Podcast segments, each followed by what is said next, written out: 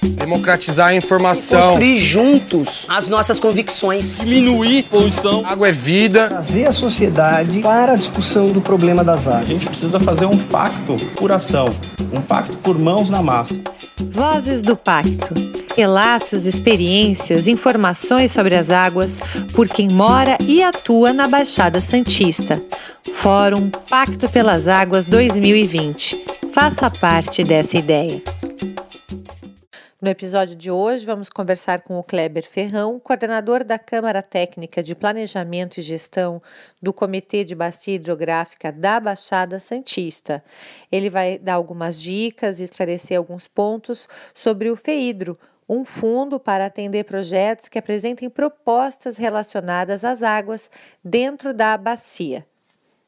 Kleber, o que é o FEIDRO e quais os tipos de projetos que o fundo atende? O Fundo Estadual de Recursos Hídricos, chamado FEIDRO, foi criado pela Lei 7663 de 30 de dezembro de 1991.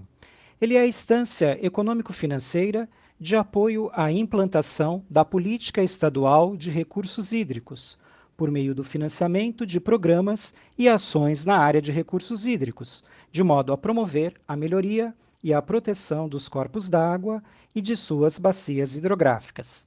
Esses programas e ações devem estar em conformidade com as metas estabelecidas pelos planos de bacia hidrográfica e atender o Plano Estadual de Recursos Hídricos.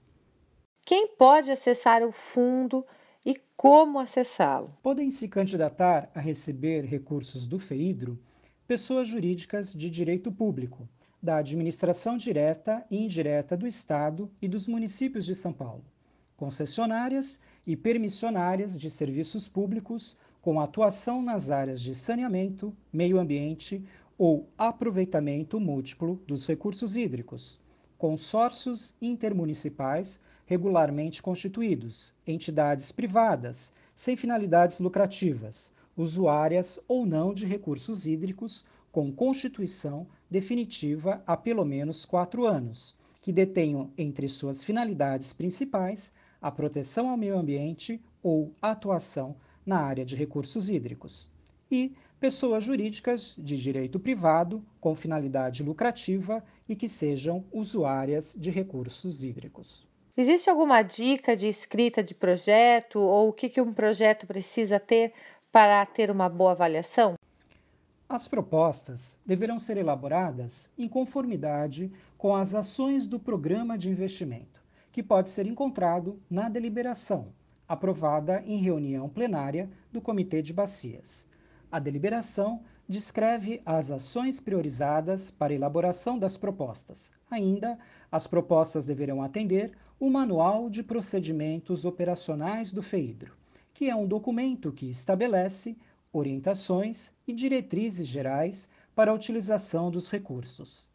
Nele encontramos os prazos, procedimentos, penalidades, obrigações e funções de cada um dos envolvidos no trâmite de um empreendimento contemplado com recursos do fundo.